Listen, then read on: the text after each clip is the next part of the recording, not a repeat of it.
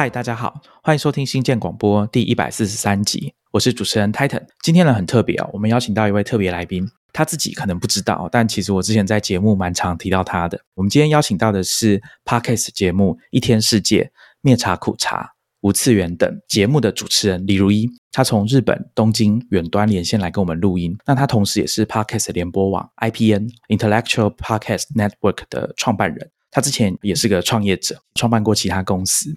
IPN 旗下有很多节目，我很推荐大家从我们的 Show Notes 连过去看看。从节目名称开始，你就可以感受到是很特别、很精彩的。那另外呢，他在看理想这个 App 上面也有三档声音的节目，之前可能在节目上也有跟大家推荐过。有一些台湾作家也在上面开设他们自己的节目，比如说像杨照啊，或者是像古典乐的评论家焦元溥。我们先请李如一来跟听众打招呼，顺便请他再自我介绍多讲一些。大家好，我是李如一，很高兴能来这里做客。我其实我过去一年唯一一次听过的一集播客，就是这个节目上的，就是你和 Jedi 的那期。哇，真假的？就我只听过一期播客，无论什么语种。我觉得你刚才介绍我已经非常多了。我其实简单说，对我的工作就是写字和说话这两件事。对，有时候会觉得很难定义，但是因为因为说作家好像觉得是有高攀的嫌疑，然后所以说写字的话可能比较中性一点。除了刚才您提到的那些之外，我还在 Blue Note 爵士乐俱乐部的这个北京。分场的这个微信公众号上有一个关于日本爵士乐的专栏，然后还有一些杂七杂八的其他的一些文章在各种地方吧，大概是这样。我们会把李如意他在推的账号啊，还有他的博客相关的资料，好放在我们来宾的介绍里面，以及我们 show notes 都会有相关的连接。以往我们都会用比较明确的主题跟议题的方向啊，去邀请我们的来宾。那这一次。我想要换一个做法，所以我就舍弃了这种单一的主题，想了几组关键字，想要请李瑞来跟大家聊聊这四组关键字。那等一下在节目啊，为了方便啊，我就直接叫他的英文名字叫 Lawrence。那这四组关键字，它们分别是什么呢？第一个是预设值，我们讲 default 或者是 default values。那第二个是怪人，我这边先不多做解释哦，大家也可以想象一下，对你来说什么是怪人，或者是我们再稍微缩小一下范围。网络上的怪人这句话对你来说又是什么意思？那第三个关键字是对网络的幻灭啊。假如你是比较资深的网络使用者啊，你用网络可能用了二三十年的，可能你可以想一下这一段话啊，对网络的幻灭在心中是有引起你的共鸣吗？或者是假如你是比较年轻的听众，如果这句话也让你有共鸣的话，那我觉得蛮特别的，你可以听听看啊，Lawrence 怎么谈这个题目。第四组关键字呢，则是类比和数位。那最后。本来啦，我是想要请 Lawrence 跟大家分享一个他最近看到网络上或者是一些科技的东西，他觉得比较有趣、值得注意的。不过我们事前在聊的时候，他跟我说，Titan 这个可能要再另外开一集来讲哈。我想说啊，那不行，先把这两集讲完。后来我跟他商量一下，他说，那不然推荐书可不可以？我自己读的书有一些也是从他这边听来的啊，所以非常欢迎他做书籍的推荐。这次录音我们会分成两集播出，第一集会先谈前面两组关键字，那剩下的两组以及李如一要推荐给大家的书籍，我们会留到第二集，请大家不要错过。开始之前啊，前面讲邀访这件事嘛，那在邀访的过程中，我当然也要跟 Lawrence 说明一下，说我们是怎么录音，比如说到时候会开着视讯镜头，因为远距录音嘛，看不到对方会有一点不方便，我是这么想，但是不录影，我们就只录音而已。但是没想到他回信的时候跟我说，他的设备啊，在摆设的方式会。导致他在录音的时候不看镜头，而且他觉得以他自己个人的经验，开视讯对录音的交流好像没有什么帮助。对我现在还是觉得没有什么帮助。我之前好像就试过一次，在跟你录音之前，因为我觉得最基本的一点是，大家应该都知道，就当你看着对方的眼睛的时候，对方看你并没有在看他的眼睛，就你得看着摄像头，对方才会觉得你看着他的眼睛。这个我记得那个某一代的 iOS 里。那个 FaceTime 对此用软软件做了修正嘛，但是这种修正后来引起了比较大的反弹，好像还是怎么样。反正后来还是说在某一个 Beta 版里，它增加了这个功能，然后后来它去掉了，因为这个功能是有一些争议性。但是不管怎么说哈，就是今天大部分情况下，我们在网上无论用什么工具在进行视频对话的时候，都有这个问题。所以我觉得这本身就并没有能够达到目光交流这一点。其次就是说，很多时候在聊天的时候，我更希望在没有视觉的。干扰的情况下去想我要说什么，以及听对方说什么，而且可能因为最终呈现出来的成品 podcast 本身是没有绝大部分是没有影像的嘛，所以可能觉得这样会更自然一点。但也并不是说我因为设备的摆放导致这点，其实是反过来，就是一开始从来没有想过需要这个视频的部分，所以在设置这个器材的摆放的时候，也没有想过说要怎么样能够把这件事情做得尽量顺畅。相反，呃，我是觉得说，比如说要避开电脑的风扇噪声啊。尽量让这个录音能够干净，可能对我来说更重要一点。没错啊，他那时候有提到一个重点，是他觉得连线的品质，因为我们是远距的录音嘛，所以连线品质是最重要的。那多开了一个视讯，其实就是占掉频宽。我那时候想到的是说，哇，那这样在录音起来，好像对我来说像是在讲电话，对我来说就很特别，因为我必须要开始想说，事先准备的时候，像开始录音之前，我就跟他说，等一下节目最后我们要跟听众说再见哦，要记得，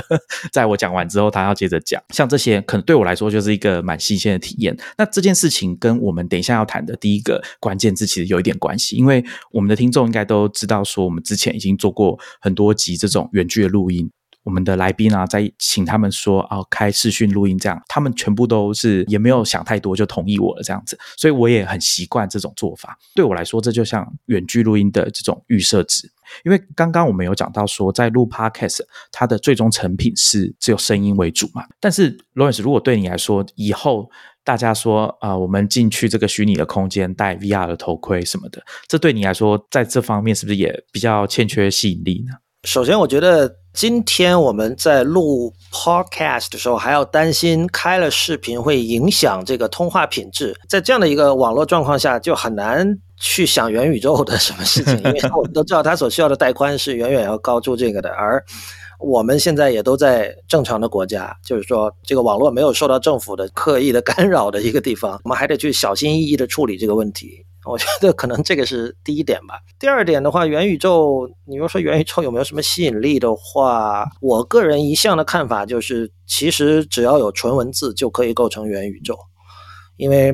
这两年大家也很喜欢讲 immersive 嘛，应该说过去十年大家都很喜欢讲讲 immersion。它的好像一个前提就是说，上网的时候人们没有办法 immerse 沉浸在某一个东西里。呃，人们的注意力过于碎片化，对吧？但其实我们知道有很多东西，比如说网络小说，文学价值上可能是另外一番讨论了。但是很多人都 immerse 在网络小说里，这点不可否认。所以我觉得，当如果我们要讨论 immersion，要讨论元宇宙，先得讨论这个问题，而不是说一味就接受说，只有科技发展到了某个程度之后，用户才可以 immerse 其中。哦，我非常赞同。靠文字就可以达到 immerse 啊沉浸的这种效果。曾经很专心读过小说的听众，应该都有类似的感受吧？就是你可能一边读，你的脑海中应该会去建构或者去幻想这个世界啊，书里面、小说里面的世界。我之前读到的那篇文章，应该是在讲 Magic Leap 这家 AR 的公司啊。那当然，我们先不讨论它现在的状况啊。但是在那篇文章，应该是《滚石》杂志有讲到啊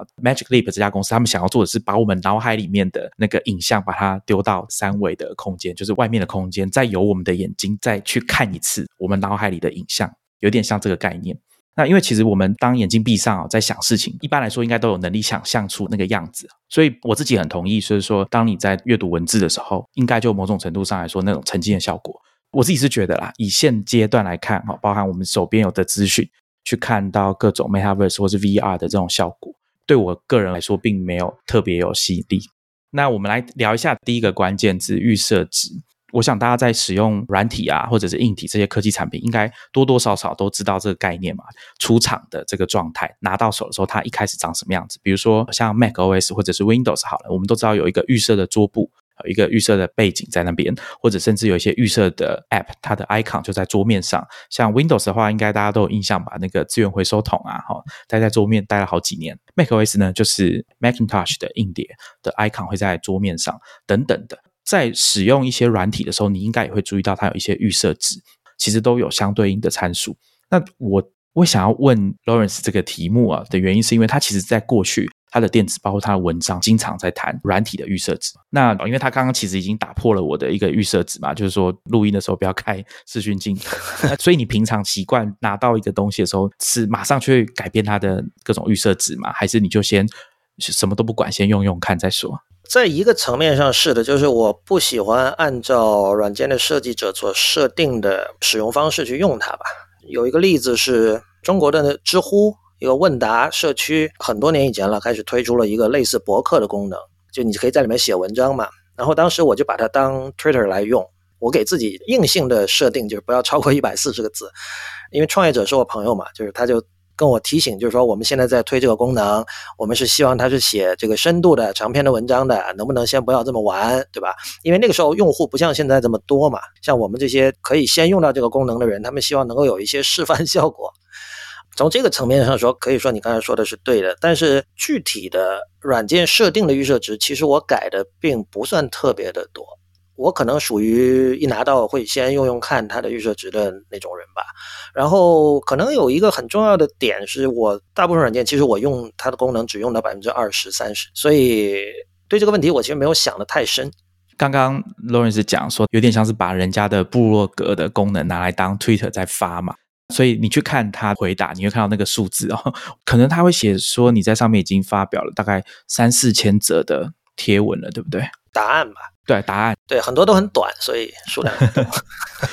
我不知道各位听众在使用这些软体的时候，会不会有一种跟我一样的恐惧感哦？就是我很怕预设值跑掉。哦，可能我跟 Lawrence 是有点相反的人哦。我不见得喜欢用预设值，但是我会很怕预设值跑掉。比如说，像我们在用 Audacity 在剪接 Podcast 的时候，有很多参数需要调整。那其实我对这些东西并不是特别在行，录音还有后置的技术，我其实并不在行，所以我会很担心说，原本人家设定好的数值跑掉，被我玩坏了或者是搞乱了之后，会很难收拾。啊，那最糟的状况可能我必须要重新安装，再看看那个预设值会不会跑出来。但是对有些软体啊，如果你的资料没有删的干净，那个设定档如果没有删掉，其实你重装一百次哦，它的那个设定档还是同一份。所以我会有这种恐惧。那我不知道大家在使用这些比较复杂的软体的时候，也会担心说预设值跑掉吗？会不会希望说它有一个按钮，可以一切就回复到原本的状态？比如说像我自己的做法，就是我会截图。然后把它存起来，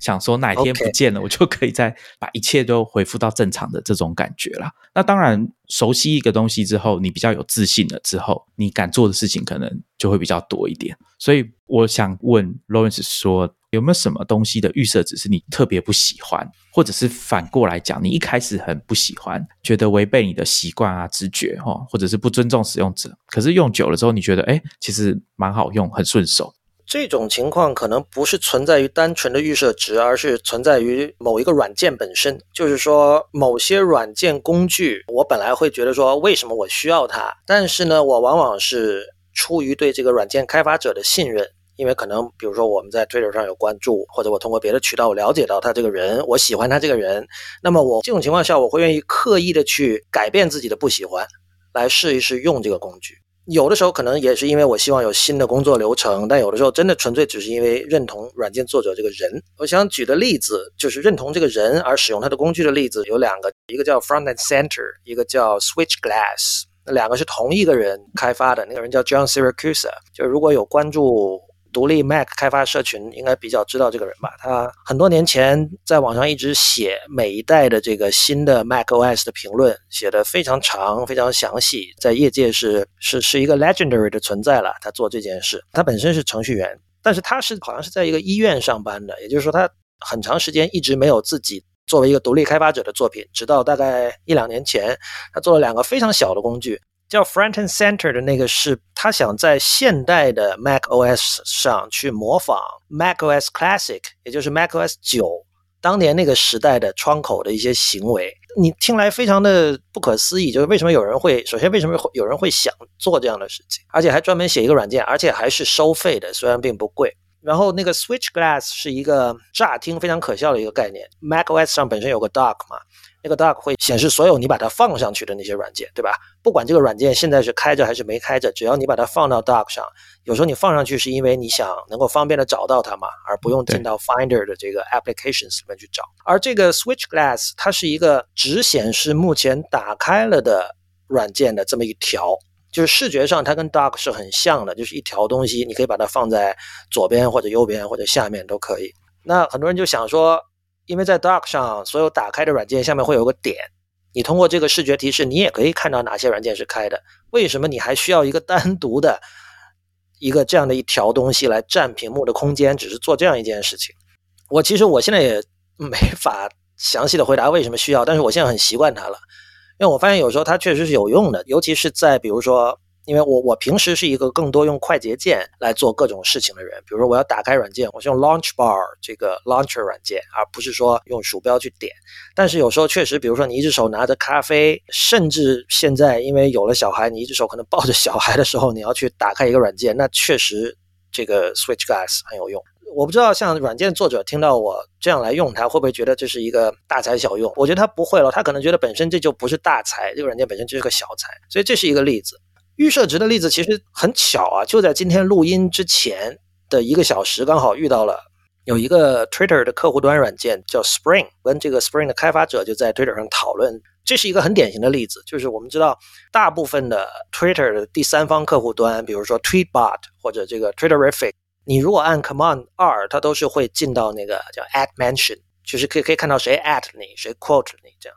但是呢，这个叫 Spring 的这个软件，它的预设呢放在第二位的不是 Mention，而且它的图标也不是一个我们常见的习惯的那个 at 的图标，而是一个一个铃铛。然后它那里的名字是叫 Notifications，它就把包括 at mention 还有其他的一些相关的提示，包括私信什么都放到这里。对我来说，就是一个相当 radical 的一个改变了预设值的一个状态，因为 Command 二等于 at mention，对我来说是已经是肌肉记忆了。所以这个突然变了，我是我其实是花了一定时间才找回怎么把它调回我以前习惯的那个样子。当然后来我跟这位开发者我们讨论了一轮了，就是说他这个设计其实是有参考 Twitter 自家的客户端的那个设计。所以这里最后就变成了，就是就像我跟他讲的，我就说，因为 Twitter 客户端它并不是一个令人愉快的客户端，甚至可以说它是经常被骂的一个客户端。没错，从他对从他收购了那个 Lauren Brichter 做的那个 Tweety。For iPad 那个当时是石破天惊，非常令人欣喜的一个设计，然后他后来就把它整个等于说毁掉了一样。我觉得 Spring 既然是一个强调独立性，他自己有说自己是一个 One and Only Twitter Client，我对他的期待原本是更像就是说他会遵守第三方客户端的一些预设值，比如说 Command 二一定是 at mention，但是他选择了向 Twitter 自家的客户端去靠拢。那么他当然也有他的理由了，就是说，因为毕竟那个是用的人最多的，人家已经习惯了把 notification 放在那里。那么我遵照这个习惯，可能更容易吸引本来使用 Twitter 客户端的用户。我真的非常同意这样的讲法哦。这个我们等下会稍微再提到。我想要先回应 Royce 前面提到 John s i r c u s a 他写的啊，他其实那两个 app 我都有研究过，我后来就没有买，因为我仔细研究之后发现它 好像跟我的使用习惯有一点落差。的确，我是一个喜欢把视窗放在正中间的人，所以我有去用 Keyboard Maestro 做了一个类似的，就是说把视窗放在正中间。那这个我觉得是我个人的习惯，我就是 新的 Mac 打开的时候，它的各种视窗，比如说像系统偏好设定，你打开它应该是在画面的正中间。我每次在使用的时候，我都很怕去移动到那个视窗的位置。那我知道这是一个很奇怪的习惯，然后时不时会想要去找说有没有什么软体可以。帮我把这个视窗放在正中间，就这么简单。那后来我当然有看到 John Siracusa 的这个 App 哦只是我后来觉得其他功能实在是我我大概都用不到啊，加上他的想法跟这个功能的细节跟我的需求，总之没有百分之百契合啦，所以我后来就没有使用它。最大的一个一个点是在于，就是说，比如说你同一个软件，你开了很多窗口，比如说你的 Safari，你开了五个 Safari 窗口，不是 Tab 啊，是窗口，在。Mac Classic 的时代是你点其中任何一个窗口，所有的窗口都会进入到前台，都会被激活。但是现在的状况应该不是说现在吧，可从不知道十几年前开始已经是这样了。如果你有五个 Safari 窗口，你点其中一个，只有那个会被拉到前台。那 Siracusa 就不喜欢这样，他喜欢原来的那种方式。这个其实是在今天确实是比较小众的一种使用习惯。因为通常我就只需要这个视窗，我要点的话比较少，是想要把它全部都叫到最前面，除非你是一次把好几个 Safari 视窗都打开还好，不然如果都被遮掉。它背后的意思就是，我现在不需要这个视窗里面的资讯嘛。跟大家分享一个原本预设值，我非常不习惯，但后来我想通了之后，就觉得好多了，而且的确觉得有它的道理哦。就是我之前在节目上可能有很快速的讲过关于 Drafts 啊这个 App 它的设计，因为它强调主打就是快速方便，不管在 Mac 或者是 iOS 上面哦，你都可以尽可能用最快的方式让你进入打字的这个状态啊。比如说你打开 App，它就自动产生一个新的。呃，这个 drafts 的文件，然后你就可以开始输入它的游标啊，键盘都会就定位，直接就升上来，让你可以开始打字。那在 Mac 上面，它有一些快速键，甚至可以让你有一个浮动的视窗，马上让你输入。所以我会用它来打一些草稿。但是我对一件事情很不了解，就是我不懂为什么它没有办法像一般的 App 一样有一个档案夹的这个形式，就是一个一个的 Draft，它是一个一个的档案放在 Finder 里面。因为我想大家在用 App，我们很习惯一个文件，它是一个单一的档案，可以被你在系统里面移来移去的。那可能你要做整理或者是转移什么的比较简单，但是 Drafts 就没有这个功能，你不能，你甚至没办法把单一的档案从 Finder 里面找出来，我非常的不习惯。那我那时候跟大家解释嘛，我说我去问 Richard 这件事情，那 Richard 就跟我说，他猜测啊。设计者 Greg Pierce 啊，他的想法可能是希望你赶快把你想要的东西记下来，先不要去想你这个档案要放在哪里，或者是从哪里把那个档案叫出来。那我想一想，也算是觉得有一点道理，因为他的 slogan 是说，你的文字啊，你的 text 就是从 drafts 这边开始，那这个快啊，或者是说不要错过你脑海中的这个思绪的想法的话，这样讲好像有点道理，所以我后来算有点买单这种设计。嗯，这个其实是一个近年来经常看到的一个设计思路吧，就是说隐藏文件系统嘛。尤其是可能是因为 iOS 的火爆导致，当然一方面有很多人说我希望 iOS 上有一个类似 Finder 那样的东西，另一边的意见就会说 Finder 其实是增加了无谓的认知成本，普通用户不需要知道什么是文件系统，因为 Drafts 我也有简单的用过哈，打开就写。然后你要找的时候就进入这个 app 去找就可以了。为什么你还要去 Finder 整理这些东西呢？你直接在 Draft 里整理不好吗？但是后来我们看到，因为苹果它的确给 iOS 添加了这个 Files，就是一个类似 Finder 的这样的一个文件管理器，多少也是为了让 iPad 能够更像一个可以用来工作的设备吧，我想。所以这件事情现在也也不好说。我跟你其实是一样的，我是希望能够去。接触文件系统，能够去整理那些东西，就首先是一种安心感，因为像 Draft 这种，它应该是把那些文字放在一个数据库里吧。这种的话，我要找回，我会觉得不那么容易，有的时候甚至是不可能。但是如果在 Finder 里可以看见它的话，我无论是备份，还是把它移到其他的写作系统、其他的写作软件来用。都会比较容易吧，至少你心理上会觉得说这是可能的。对，我想之前有听过我们节目的朋友，应该有听我讲过，说我们还是希望说我放在 App 里面的资料啊，是我可以随时带走，而且它格式尽可能是通用的比较好。后来呢，因为 Drafts 它的确有这个问题。但是因为它还是可以做备份啊，加上它的资料其实就是单纯的这个格式。那我后来根据我自己的用法，因为它叫 Draft，所以我并不把它当做一个笔记的存放的地点，或者是文字存放的地点哦。它最终都是要离开 Draft 的。它有很多自动化的脚本啊，或者是一些功能，所以其实我不会把 Draft 当成我的笔记软体在。整理跟使用，它的功能就是单纯的草稿，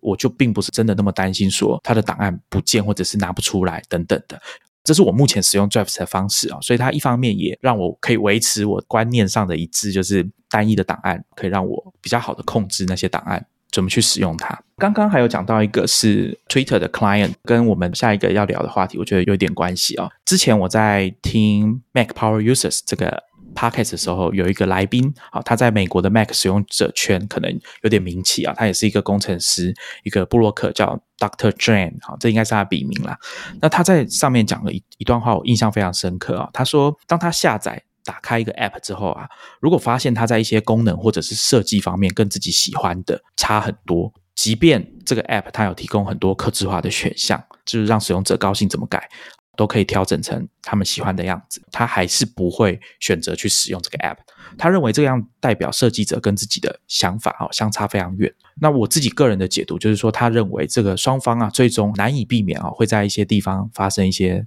啊分歧啊，就一些看法对于 app 的设计跟功能的取舍上面，他干脆一开始就不要用，避免以后的麻烦。我之所以会觉得这个看法很有意思，就是因为。大部分人有些时候可能包含我看到说，哎，有选项可以调整，我就很满足，甚至会很高兴的说，太好了，那这样我可以开心的去使用这个 app 了。对你第一次跟我讲 Doctor Drain 这个说法的时候，因为我之前没有看过他说这段话，然后我当时没有多想，但是今天发生的关于就我和 Spring 开发者的讨论，其实让我就比较能够认同 Doctor Drain 的说法了，因为就像我刚才讲的，就是。我一开始认知到的这个 Spring 这个 Twitter 客户端是一个独立软件，那么我会对它有独立软件的一些期待。那么其中之一，刚才说的具体的一个期待，就是说它会遵循独立开发者所做的 Twitter 客户端的一些规范，而不是呃 Twitter 这家公司自家的客户端的规范。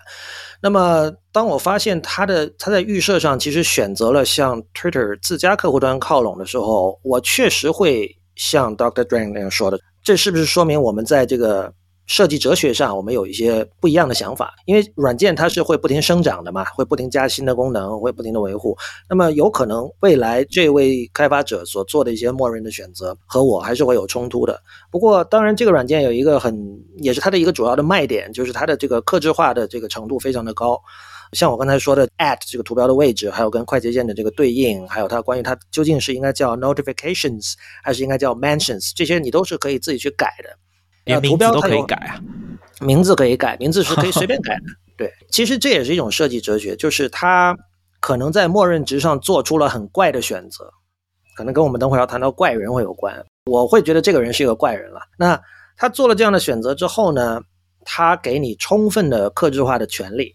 可能从他的角度看，这其实是一个相当两全其美的一个办法，既进行了个人表达，然后同时呢，他也能够让。尽可能多的人可以使用这个产品，当然我必须指出来，过度的克制化是其实有很多时候跟没有是差不多的，因为第一你很难发现它。其实我在没有跟他进行讨论之前，我是不知道有这样的就是可以改那么多东西的。另外就是说，还是像刚才讲的，很多时候我是因为认同那个作者本人，然后我甚至想学习他的行事方式，然后我去选择他用的工具或者他的预设值。也就是说，我们其实是把软件的设计哲学和设计者的性格是同一看待的。我觉得这个是在谈论独立软件的时候，就是这种小作坊，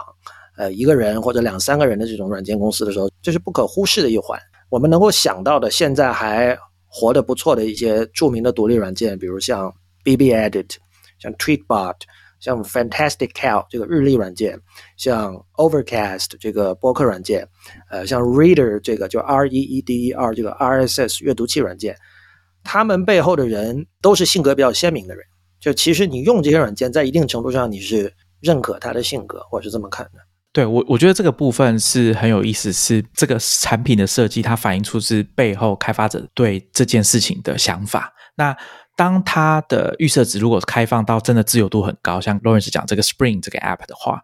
我有时候会想说，是不是设计者在这件事情上是比较？我觉得这样讲不太好听，算是偷懒嘛？或者是他把这件事情外包给使用者去思考，这个 UI 这个界面要怎么安排，就交给你们，我我不管了。那反过来讲，之前有跟大家介绍过一些 App，包含 Rose 讲到这些之外，还有几个我觉得设计者对于产品是什么长相，可以提供哪些功能的限制，我觉得是在思考之后加上的是比较多的，比如说像。IA Writer 这个 Markdown 的编辑器哦，其实一开始我在使用它的时候很惊讶，会发现说它几乎没什么东西是你可以改变设定的部分。对对对，这个很这个很有名，很有名。对对对，但是这个 App 其实也是有为数不少的，可能有上百万的使用者在使用的。那它也是更新了几代之后，才勉强让大家可以选三种字型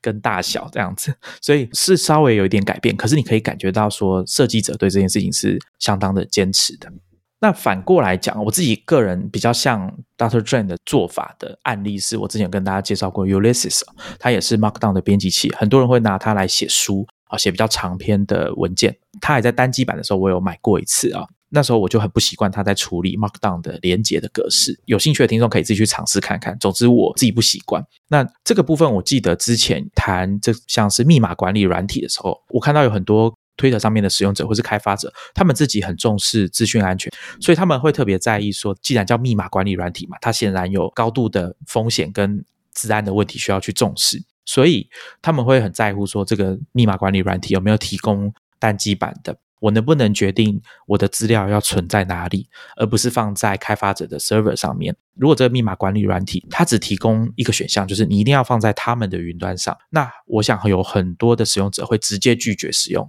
因为他们完全不能放心。这个就有点像是呃大特卷说的那样子的感觉，就是说一旦这个预设值跟你的想法跟你的价值观有严重的冲突的时候，那其实不管这个 app 做再好再吸引你，可能你都还是要放弃它。嗯，对，其实可以说是越来越多的东西跑到云端之后，做这些软件产品上的，甚至功能上的抉择，越来越变成了一种生活方式的选择。因为你可以想象，很多时候，比如说你。不只是密码管理器了，还有很多其他的软件。如果你坚持要用单机版的话，你的生活都会发生不小的变化。你所习惯的，我在一个地方写了，我在别的地方可以马上看到，对吧？然后我可以甚至接着写这些东西，你不能再当它是一个就就一定会出现的一些事情。那更别说，比如说以 iOS 来讲，如果你比如说你不用 iCloud，那其实不只是。光是不能往 iCloud 传东西，或者不能用 iCloud 的这个 email，其实有很多别的功能，甚至有很多跟 security 相关的功能，你都用不到了。事情已经到这一步了，所以说来也很可笑了，就是现在选择不用云端，已经变成了一个有一点 radical 的一个行为。Lawrence 讲生活风格这件事情，我们之前在节目上有跟听众谈过，说有人在编辑他的 iPhone 啊桌面的时候，他们会用 icon 的颜色。来分一个 page 一个 page 哈，我认为这个应该就是一种生活风格的展现，他想要展示出来。那包含我们前面讲软体的预设值，有一些软体是可以改这个 app 的 UI 界面颜色，好像有些人很喜欢 dark mode，像我们的另外一位主持人 Julie 啊，他很喜欢这种所谓的暗黑模式哈，所以他的软体几乎全都是黑的，你不管什么时候看过去，他的电脑底色都是深色的。所以我觉得这个部分会让我想到，不要讲软体好了，讲说像服装的穿搭，或者是配件，或者改装车好了。像我之前在高速公路上 看到一台黑白郎君一样的 Tesla，它的烤漆是一面是黑色，一面是白色，就从中间切一半这样子，非常的特别。所以听到 Lawrence 讲说，这种软体的选择，甚至你希望它长什么样子，它已经有一点像是涉及到个人风格。对很多人来说，它已经不是单一的这种有就好的工具了。大家在使用它的时候，对它有一点情感上，除了实际功能以外的其他的要求。对，因为呃，我觉得，因为现在是计算，就是各种 computing device 和人们的生活的关系非常紧密嘛。这个紧密其中之一表现在你跟他相处的时间非常的长。我觉得什么东西能够谈到？style 能够谈到这个生活风格，其实这是一个前提了，或者说你跟任何东西相处的时间足够的长，它都会变成你的生活方式的一部分。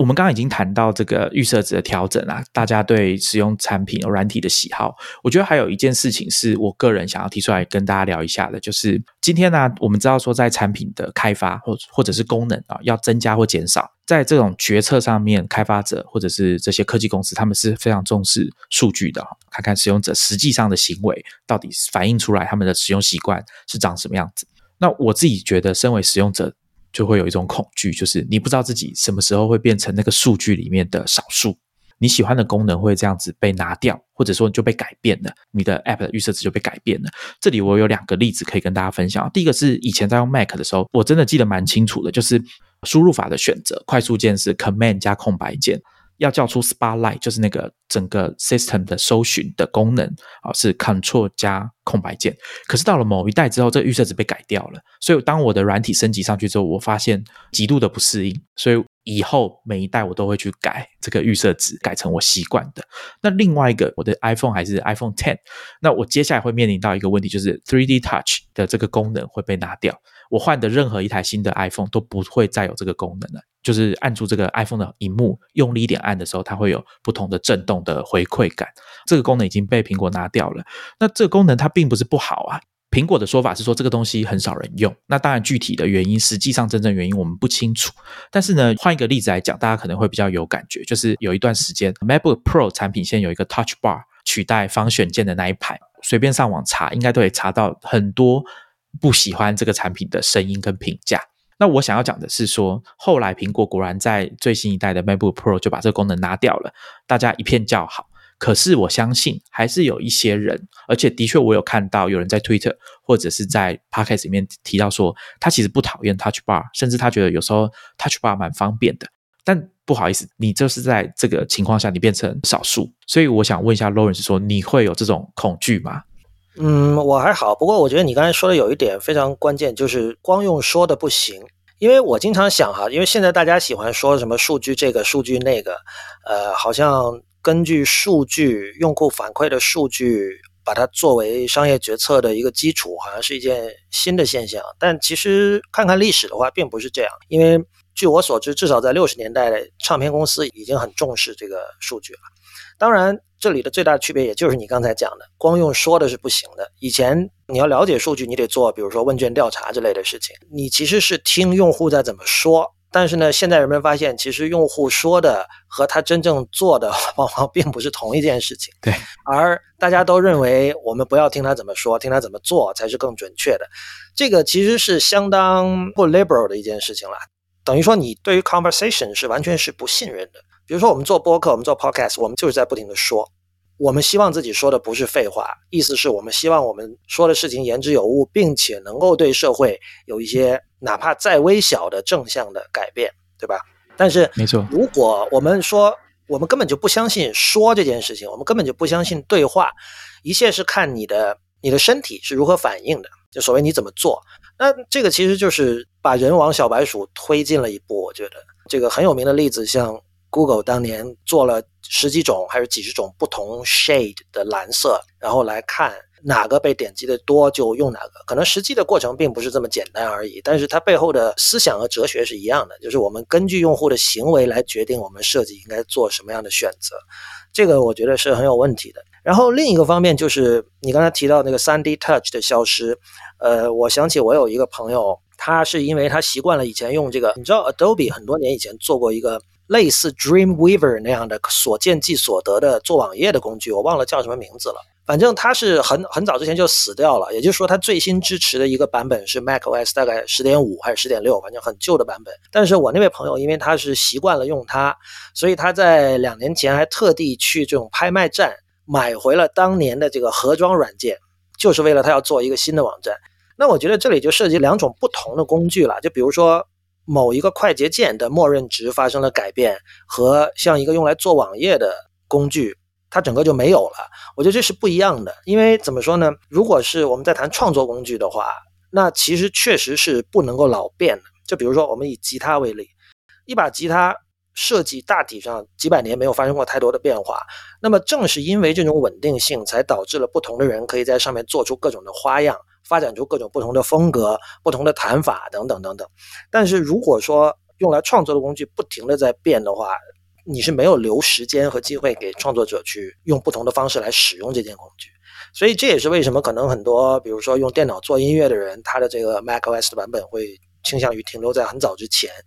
我觉得这不单单是因为。一些实际的考虑，比如说可能他用的一些呃外接的硬件设备的某些驱动程序没有来得及更新，或者根本那家公司已经倒闭了。他如果是更新了这个新的操作系统，就根本用不了了。可能不单单是因为这种实际上的考虑，就更多的是一种人和工具的关系要保持一定程度的稳定吧。我觉得。我觉得我可以慢慢的体会这件事。我之前可能也有提过，就是以前只要有新版的作业系统，只要是正式版一推出，我马上就会想要装来试试看啊。但是自从开始剪 podcast 之后，因为要考量到各种软体啊，包括录音还有后置工具有没有办法跟 macOS 新版的作业系统搭配。但是 Lawrence 讲的是算另外一个层面的问题，就是呃，现在有很多音乐表演者必须要仰赖电脑，不管是透过电子乐器或者是传统的乐器，只要他要。透过一些啊，像录音界面这样的东西去接上电脑，那他就必须要让这台电脑保持在比较好的状态，尽量让那个环境比较单纯。所以可能会有人是很在乎说，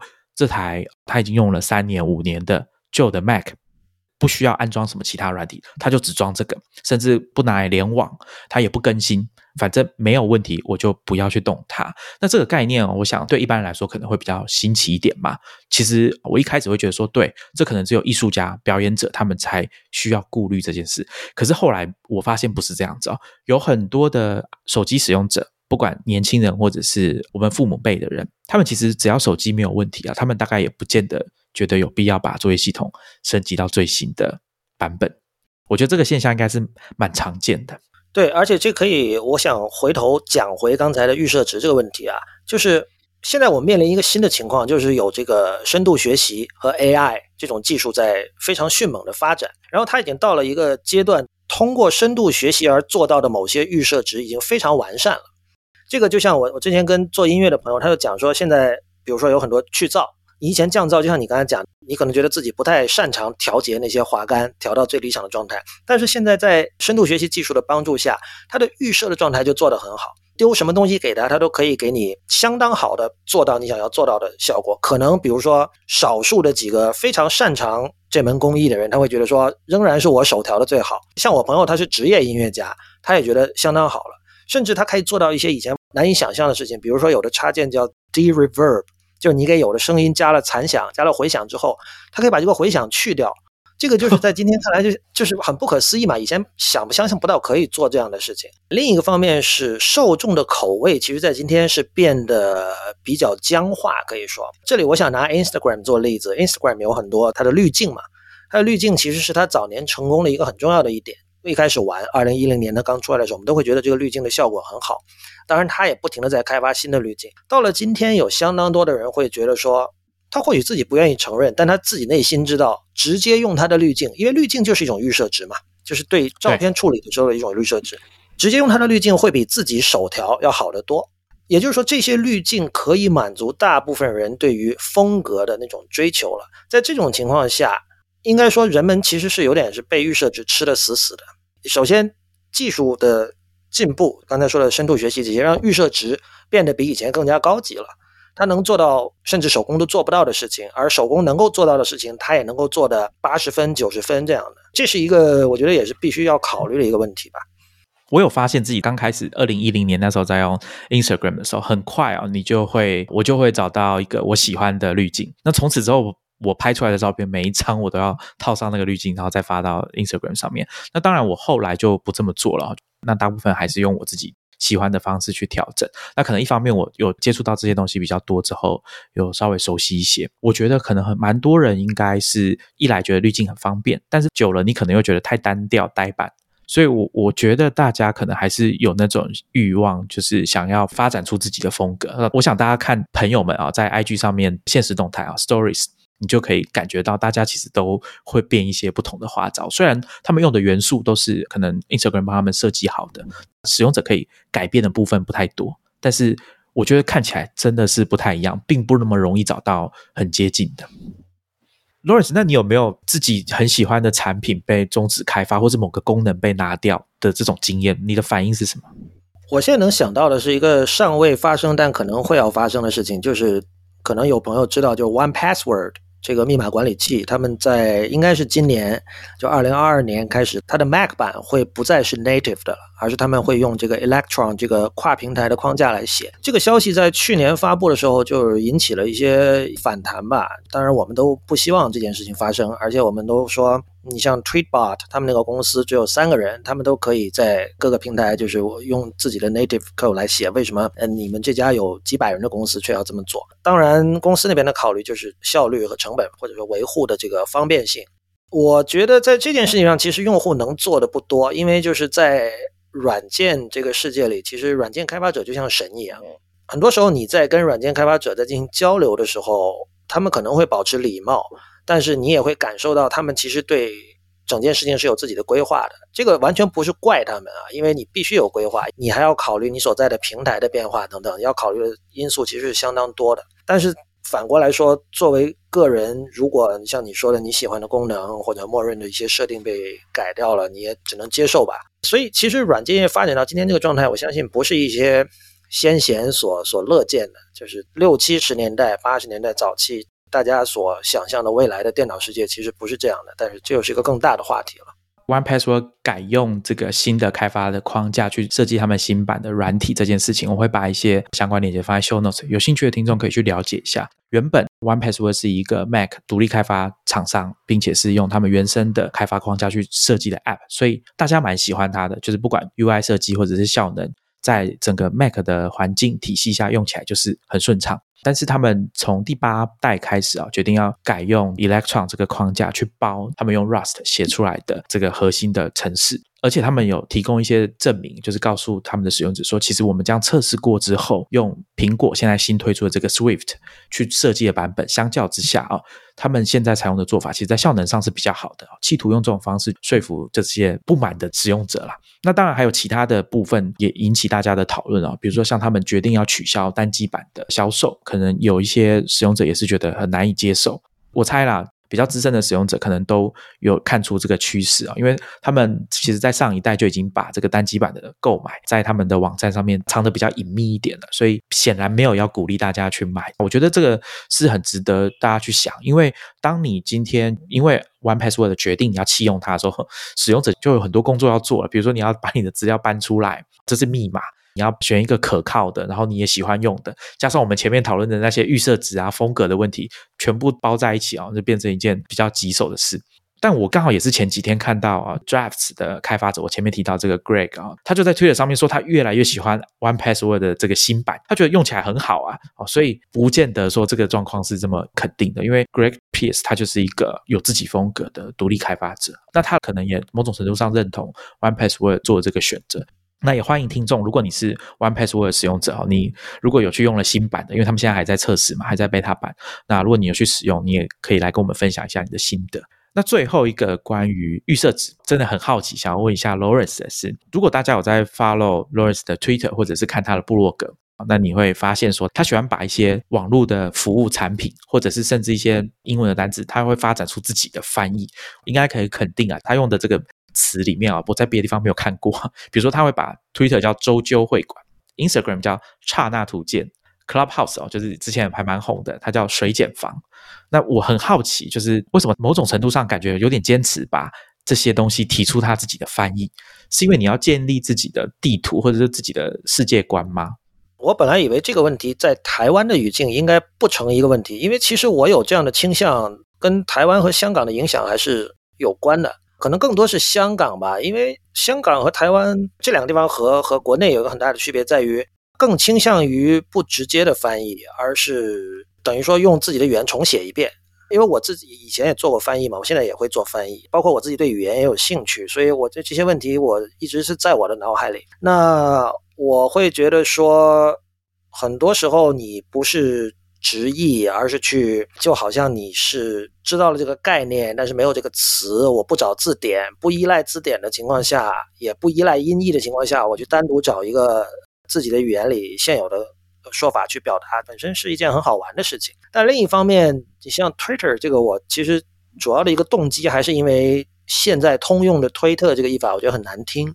而且更多是因为它像是一种翻译上的投降。我当然不是说音译就一定不好，因为因为今天译界这种外来概念的频率比以前多得多，所以你全都去每一个都去推敲，肯定时间上是不可能的。而且因为周究确实是一个和 Twitter 完美对应的这么的一个概念，它是中文里现有的一个词，然后它的意思跟 Twitter 就是小鸟的叫声也是也是一样的。对啊，我我想起一个例子，就是在今天还有在香港的巴士上，你可以见到一句口号，它的英文叫 Be a volunteer。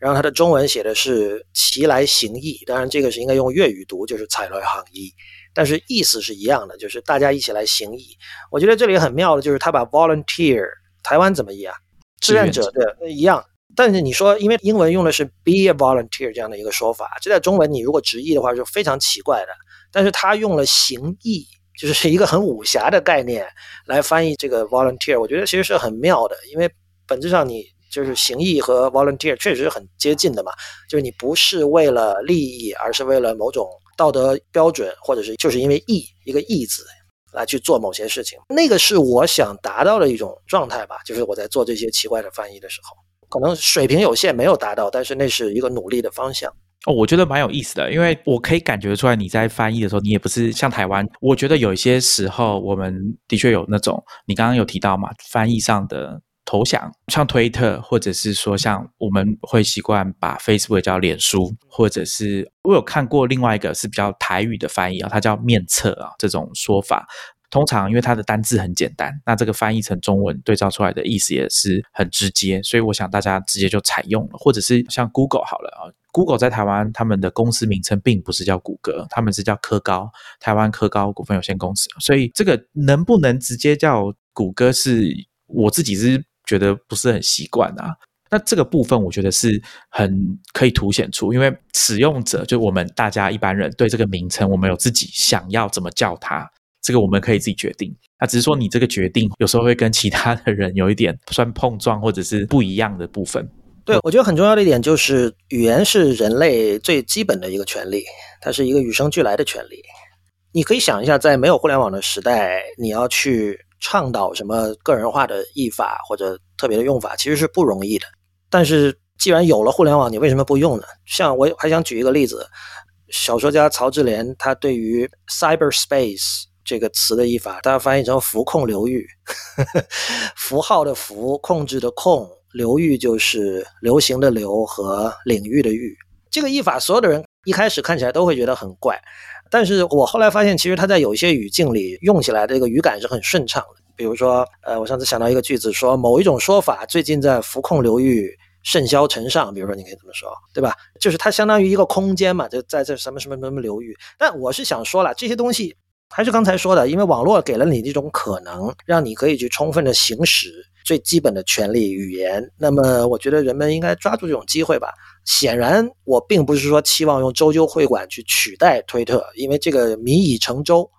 就是大家都已经在用了。我不会天真到认为我可以推动到什么东西，但是我要保留我自己的基本的玩乐的这个心态和权利。那像你会觉得说，像 metaverse 这个词还有机会吗？还是大家已经决定好，就把 meta 这个词直接，我觉得有一点误用了，就直接用这个元宇宙去讲。元宇宙语感上我没有什么意见，我觉得是挺好听的。但是其实这里涉及到一个，就是 meta 究竟怎么翻译的问题。我知道台湾是通译叫后设的。呃，我个人也认为后设是比元更合适的一个译法，因为元字为 meta 这个概念增加了不必要的神秘感。因为 meta 本身它并不神秘，它就是关于什么的什么。你在一个东西，你在甲前面加上 meta 甲，就变成了关于甲的甲，其实就是这么回事儿。比如说 meta data 就是关于 data 的 data，对吧？比如说 MP3 那首歌本身是 data，但是它的曲作者还有专辑名这些是 meta data。你只要这么一讲，其实大家都能够明白。但是你把它翻译成元数据。对于一个中文为母语的人来说，其实是不容易明白的。我觉得后设在这方面相对好一点。对，这个比较可惜，但我想应该差不多，大家也是这样直接用了，因为我想这也是语言的特性，方便，所以才会有那种后来就变成约定俗成，这个应该是比较难避免的吧。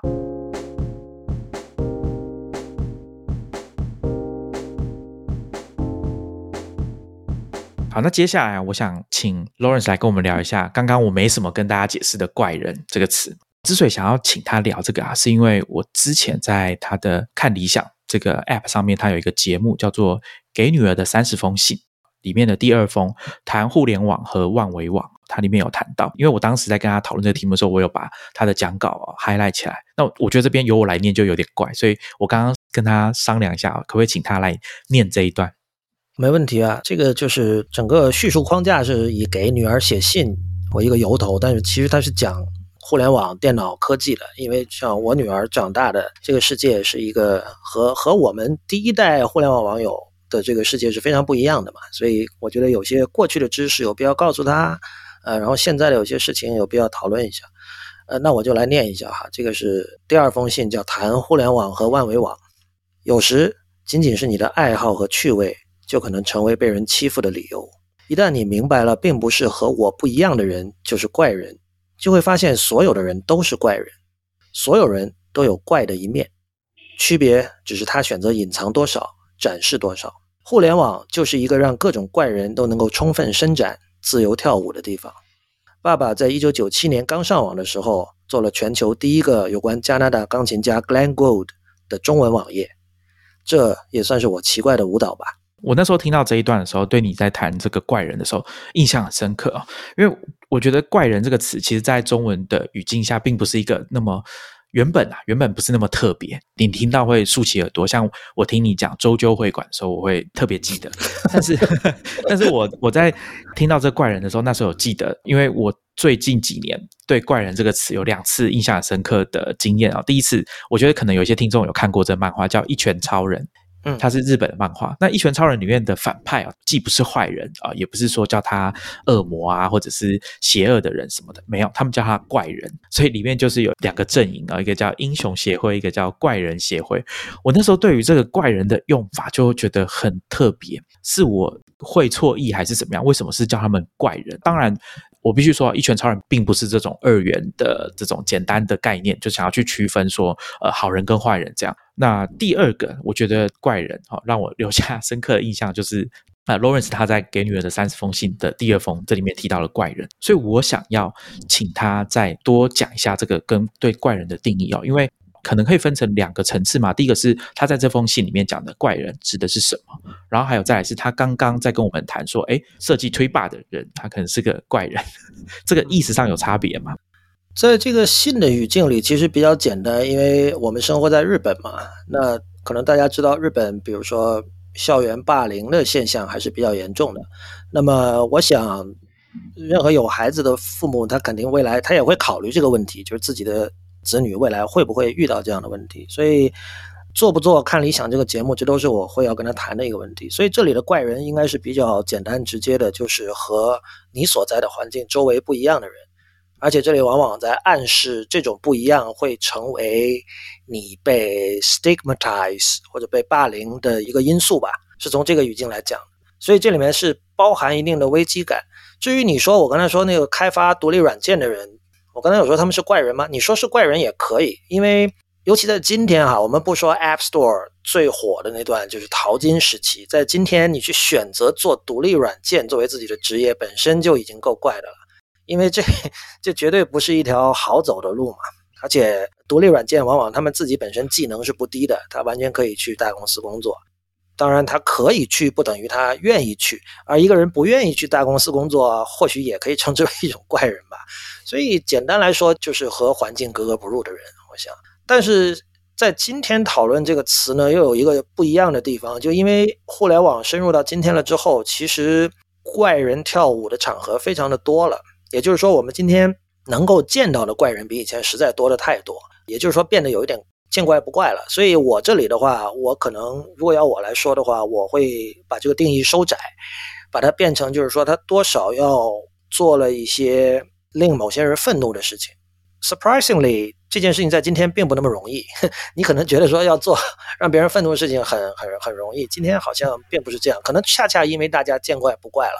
见的怪事怪人太多了。对，我觉得我没有办法讲出像你这么直接让人家容易记忆的这个定义哦，就是另一部分的人愤怒这种说法啊。我在想，那时候在提这个怪人的意思啊，是因为早年网际网络刚出来的时候，其实我们以前新建广播，我跟 C 俊在跟大家介绍 Blogger 这一期的时候，有跟大家介绍过，当时被认为是第一个部落格跟第一个部落客的人，在应该是九四年的时候，他那时候读到《纽约时报》说有网际网络，然后有 World Wide Web 这个东西，那他就试着去用了 HTML 弄了一个页面，那个部落格到现在都还在啊，我可以放在 Show Notes，大家可以去看一下。之所以特别，是因为当时网络刚开始的时候，在上面发表内容的，除了学术圈之外，大部分都是传统的媒体。他们开始尝试说，把东西放在网络上，把他们的制作的内容、杂志放在网络上。那个人的使用者要在上面畅所欲言，像今天这样写部落格、发推文哦，是很困难的事情啊。像我刚刚讲的，你必须要学直接去写 HTML，然后把这个档案直接上传到 server 上面去，再加上他发表的这些内容。其实以当时的角度来看，大家会觉得不可思议，就是说，哈，这种东西也可以发表出来吗？就是他可能就只是讲说他今天做了什么事情，好，或者是有时候就拍一些不雅的照片，就这样贴上去，那大家会觉得有点奇怪。那我想那时候的网络的使用者，应该大家还在摸索，说，哎，这个 Internet 跟 World Wide Web 可以做什么事情？那有些人可能因此觉得他找到一个舞台，他可以啊，像刚刚 Lawrence 讲的，他可以跳他自己的舞蹈，展现他自己。这是我一开始想要问这个怪人的出发点。时至今日，网络到现在又过了二三十年，Lawrence 有讲，大家可能已经见怪不怪了，而且啊，能看到怪人的机会变多了。我自己是好奇，就是实际上到底是什么情况？有没有可能我们今天看到的一些会来吸引我们眼球注意的网络的东西，比如说 YouTuber？或者是在网络上写文章，或者是 Instagram 上面拍照，让你觉得很棒的图像的这些人，他们在展现自我的同时，那个背后，你有没有想过说，你是因为演算法，或者是他们经过一些设计，比如说像写文章，必须要顾及 SEO，不然你的文章可能被大家看到的几率会小很多。有没有可能在这个状况下，其实今天我们看到的，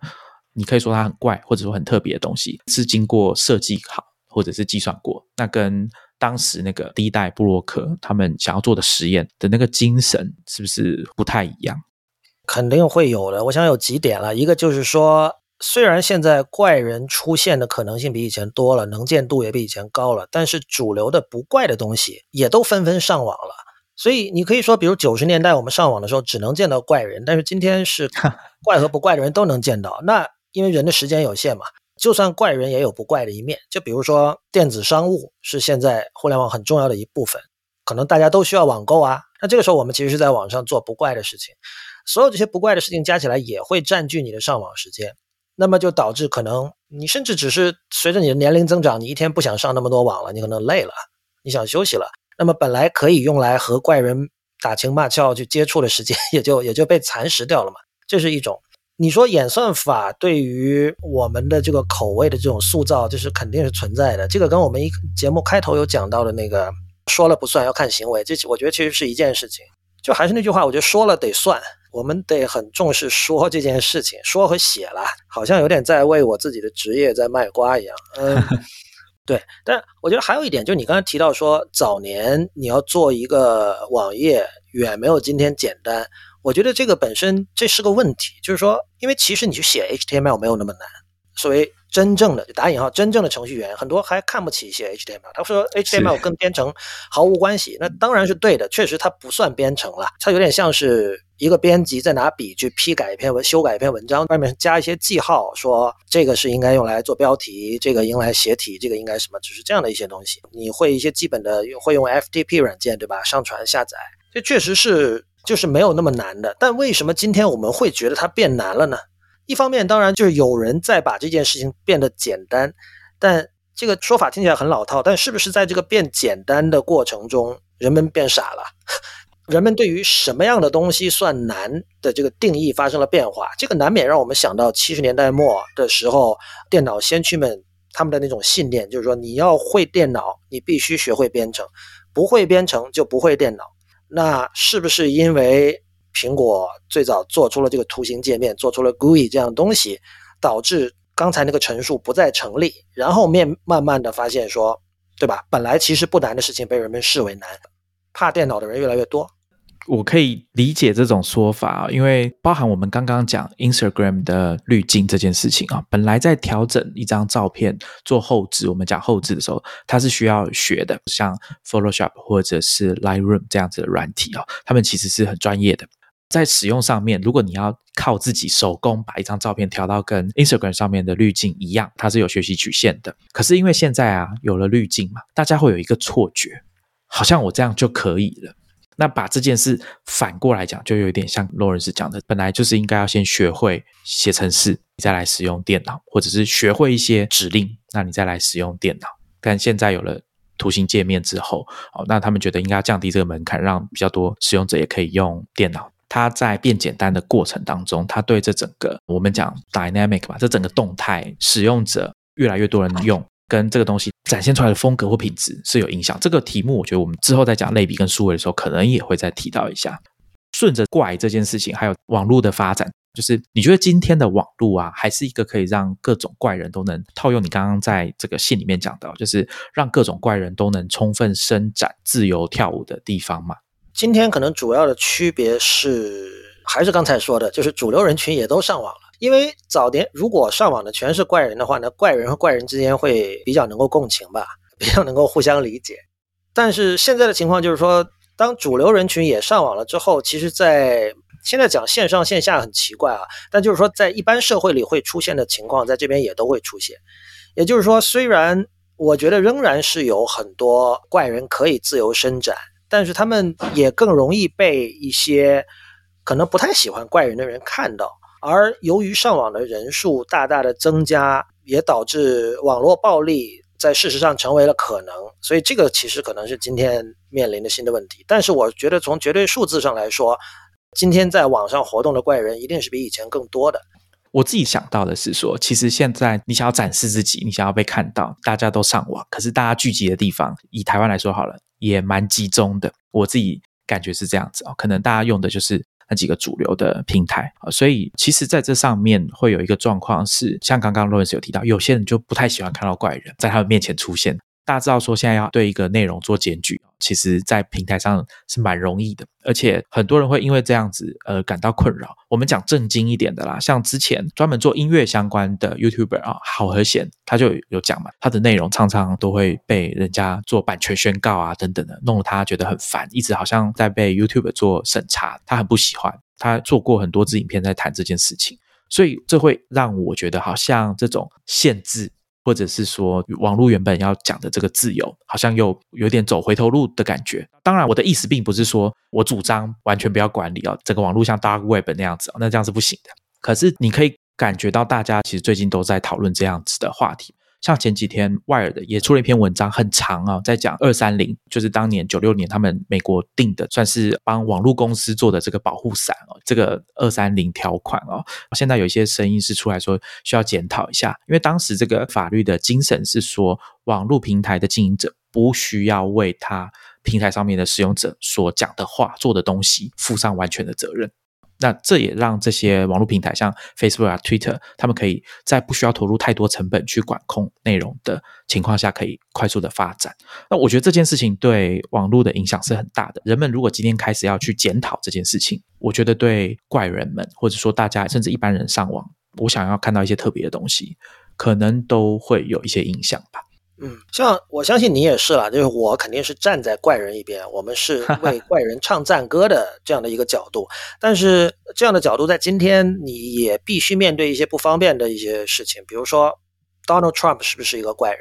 他显然是，他显然是。但是我们愿意为他唱赞歌吗？这又是另外一个问题了。所以，所以这其实我觉得这些事情其实是让今天的网络变得有趣了。就虽然可能对于我我们当然我们之后也会谈到幻灭，但是它还是有有趣的一面，不然我不会继续再去参与其中，或者说去尝试各种各样的东西嘛。我觉得总体来说还是算是有趣的。那我觉得我可以接着问这个问题啊，现在网络又发展了这么多年，你还是会觉得有些人事物是很奇怪的，没错吧？嗯，对啊，当然。能不能跟我们分享一些？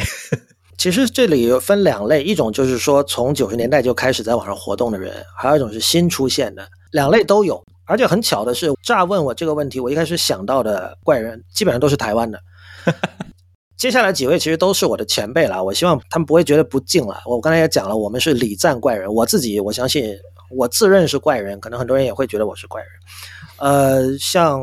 蔡志浩先生。就是台湾二点零这个博客的作者，我是很早之前就看他的文章的。我觉得他他放在台湾也是，就是哪怕是在网下也是，就是线下也是可以说是一个怪人。就其中很有名的一点，这件事情好像关注到的人不多，但我很记得他当时是给简体中文说话的。有一次，就是他在文章里写到，就是说十多年前就是开始大家主张说应该不要叫繁体中文，叫正体中文嘛，因为繁体这个“繁”这个字有负面的意涵。蔡志浩就说不行，他说现在简体和繁体都是。通行的，而且完全可用的一套，就是用来表达知识、用来讨论的一套符号系统。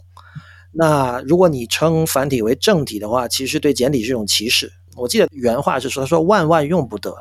我觉得在台湾说出这样的话，这个是怪人无疑了，应该说。当然，他有他的考虑，因为他本身他的学术兴趣方面跟语言也有关系，这里有一些相关的事情在在背后。还有比如说像。刚才提到过上过您的节目的 Jedi，我也是很早之前就看他的文章的。呃，他写的不少东西对我都产生过影响。比如说，我印象最深的是他早年参与过 Opera 这个浏览器的一些工作嘛，包括这个中文化翻译啊等等在地呃本地化的一些工作。呃，我记得当时他批评 Google 的 Chrome 浏览器，在 Chrome 刚出来不久的时候，他主要批评的点在于它吃内存太厉害。我记得当时写台湾精准的批评。对他当时就写说，是不是 Google 这家公司的工程师都觉得 WiFi 像空气一样，然后内存都可以随便的用。当时看到我其实是挺受到震撼的，因为我自己就是一个把 WiFi 当空气，因为我说啊，难道 WiFi 不是像空气一样吗？但是我马上理解他的意思了，就显然并不是对每个人都是这样。当然后来因为我一直看他的东西，我知道他的工作本身跟 accessibility 有关，所以我想他有这样的视角，我也能够知道背后的一些缘由吧。就是这方面，他还是给了我很多启发的。包括我很喜欢的那本书叫《Far from the Tree》，最初我也是在他的这个 Jedi 点 org 这个博客上看到的。还有像像 Zombo，他现在应该不太写了。我记得他是新闻系的，但他后来做这个工程师。早年他写过的一些东西，我觉得是非常有意思的，但现在记不得了，因为他很多年好像已经搁笔了。他现在是在 大公司上班嘛？对，在 KKBOX。对，就这几个人，这是属于就是说从很早之前就开始上网，并且就是无独有偶，就是他们几个到现在仍然都维系着一个一个部落格。这点可能我觉得不是巧合，在今天还去维系一个有自己域名的一个博客，这本身可能是已经是一个怪人的一个一个象征了吧。然后新一代的，我觉得肯定也是有的。像这里可能我有很多是在知乎上看到的，多数都是跟语言文字这个话题相关的。比如有特别好古的程序员，因为我对于在网页上和这个电脑上使用竖排的这个中文也一直很有兴趣嘛。然后我就注意到有一些开发这种竖排技术的一些人，他们对于现代汉语好像并不是特别关心的。在他看来。竖排跟文言文和古代汉语是联系在一起的，这个概念本身我是反对的啊，但是我还还是很乐于见到这样的人嘛，就是包括那个像现在在 Mac 上挺著名的一个独立输入法的一个软件叫鼠须馆，嗯，它的作者他好像是在百度上班的，但是他也是那种说话经常用文言，显然他的软件是很有个性的，也不怕把自己的个性往里塞的这样的一个一个人，我觉得这些人都是比较有意思的。好，那关于怪人这一题，我前阵子在推特上看到有人发了一个推文哦，在讲 Web 三这件事情啊。那大家知道 Web 三 Crypto 也是最近很热门的关键字哈，完全不会输给 Metaverse。那他说了一句很简单的话：Web 三可以让我们的 Internet 再度充满创意跟怪。他用英文 Weird 再度的让网络变得有创意而且怪。那所以他很赞成 Web 三。因为我的看法跟 Lawrence 前面讲的很像，就是现在的网络，我们可以看到有机会接触到的怪人怪事是绝对是更多。大家看我们科技创业周报每一期的前言，其实有时候都会介绍大家一些很特别的东西，比如说像之前我们讲那个 One Million Dollar Homepage 这个网页啊，是我之前在找资料的时候偶然看到的，也它是二零零六年的网页。那有一个英国的大学生，他因为他想要缴学贷。他就突发奇想说：“我来设计一个网页好了。这个网页呢，上面要有一百万个 pixel，每一个 pixel 卖一美元。就是你要跟我买的话，你要买一百个 pixel，这个空间等于当是广告看板啦。所以只要一百万个 pixel 都卖出去，他就变百万富翁。我看到的时候觉得，哇，为什么他想得到，我想不到？” 这件事情很特别，是因为它这个网页是有效的，它很快哦，大概一个月就卖了相当于二十几万美元的广告出去了，那个版位就卖掉了。后来大概网站成立的六个月以内，一百万全部都卖出，所以。大家今天去看这个 One Million Dollar Homepage 哦，它上面是密密麻麻都是各种图案跟超链接。那我在节目里面顺便呼吁大家一下，就是因为其实我们不知道这个安全性怎么样，所以我会建议大家看就好，不要随意的去点啦。但是那个网页本身哦是很特别的，我觉得都把那个图截下来，我拿去做成 NFT，说不定都可以了，非常特别。所以，我我不觉得一定 要到 Web 三哦，才会让网络再度变得很，尤其他讲到再度啊，再度变得很怪又很有创意。那我不知道 Lawrence 你怎么看他他讲的这样的一句话？他如果用了再度，说明他也认同幻灭说了，肯定是幻灭了之后才需要再度的嘛，对吧？Web 三本身我看的还不太多，不能够针对他说什么东西。但是我注意到的是，有很多 Web 三的这种爱好者，他年龄相对小嘛。这里其实就涉及一个历史感的问题，就是你说再度，你是不是真的经历过九十年代的互联网？我这里不是倚老卖老啊，而是说历史是确实是存在的，确实有过一些事情之前发生过，然后好像人们没有学到教训，这样的事情 我们知道就是历史上是不停的在出现的。那么在面临这样的说法的时候，人们总会说：“哦，这一次不一样，This time is different。”但是是不是真的不一样？这是一个很难说清的问题，但我某种程度上，我可以说这是所有科技媒体都应该说的一个问问题。科技媒体如果说他真的在说什么有价值的东西的话，说的就是这个。这次有没有不一样？尤其是在今天，无论你去谈 AR、VR、元宇宙，还是 crypto，还是任何东西。所以，对我跟你的观点刚才说的那个是一样的。之前我也讲了，就是你要沉浸，不是说一定要新的科技，纯文字也可以沉浸。而且我必须补充一点，纯文字它本身就是一种新的科技，在当年。是什么？就是印刷术嘛。印刷术在当年对人类文明的影响，应该说是超过了现在的互联网的。当然，可能再过一百两百年，互联网的影响到那个时候看又是不一样。但从今天的视角看，印刷术绝对不亚于互联网。就是作为一种技术对人类历史进程的影响的话，我想我们也要就是有一个这个说出来不好听，但是我觉得也是要说的吧。就是有多少为 Web 三唱赞歌的人，他是自己有股份在里面的，他是有 stake 在里面。他其实是因为他在做这一行，所以他唱赞歌。这样的现象在过去二十年的关于互联网的论述里，其实是非常多的。就是很多时候你会看到一些人非常认真的在讨论一些技术或者这些技术对社会的影响，但是你看久了，你会发现其实这个最终他所关心的是他应该买哪只股票。对这种情况，我觉得是相当多的。所以我觉得去区分这样的一种论述和真正关心技术哲学、技术伦理的论述，我觉得这个也是一种需要培养的能力吧。在今天，我觉得这个问题听众们也可以想一下，就是说从 Web 二点零到 Web 三好了啊，现现在他们叫 Web 三，是可以让网络变得比现在更怪吗？更有趣吗？更有创意吗？欢迎听众跟我们分享你的想法。本期节目先到这边告一个段落。我们会在第二集，也就是第一百四十五集，继续谈另外两组关键字：对网络的幻灭以及类比和数位。当然，还有李如一要推荐给大家的书籍。第一百四十五集预计在过完年后的那一周，也就是二月九号星期三会上线。那我们到时候见喽，拜拜。